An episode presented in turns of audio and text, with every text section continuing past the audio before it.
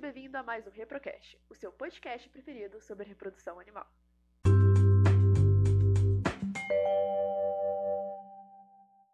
No episódio de hoje, que é o 32, vamos falar sobre reprodução in vitro de embrião, que é a PIV, em pequenos ruminantes.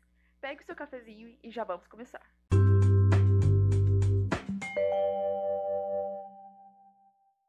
A PIV envolve as seguintes etapas: coleta de ócitos, maturação in vitro, fecundação in vitro e o desenvolvimento in vitro dos prováveis embriões obtidos até um estágio compatível com a sua transferência para o útero de receptores.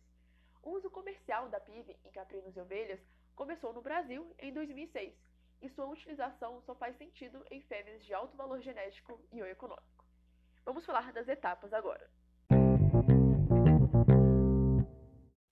O primeiro procedimento é a coleta de ócitos, ou seja, é recuperação de ócitos de grau 1 e grau 2. A coleta é feita por laparoscopia. Esse procedimento ele causa menos estresse, leva menos tempo e não afeta drasticamente o estado reprodutivo da doadora, como a laparotomia, que é um procedimento cirúrgico.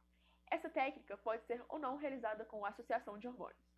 A maturação in vitro, a MIV, é a segunda etapa, e ela envolve o cultivo dos oócitos imaturos para que eles possam atingir a metáfase 2 da meiose, e assim completar a maturação nuclear e citoplasmática para serem fecundados. Seguindo da MIV, temos a FIV, que é a fecundação in vitro.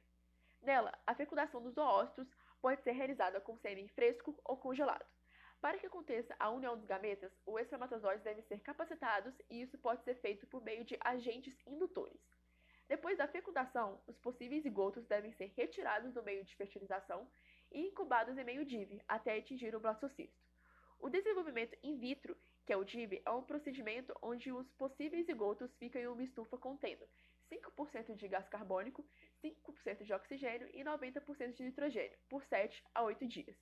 Durante esse período, são utilizados meios de cultivos com componentes que permitam aos zigotos desenvolverem-se e até, até se tornarem blastocistos e assim serem transferidos para o útero de receptores. E assim terminamos o episódio de hoje em que se foi falado sobre reprodução in vitro de embrião, a PIV.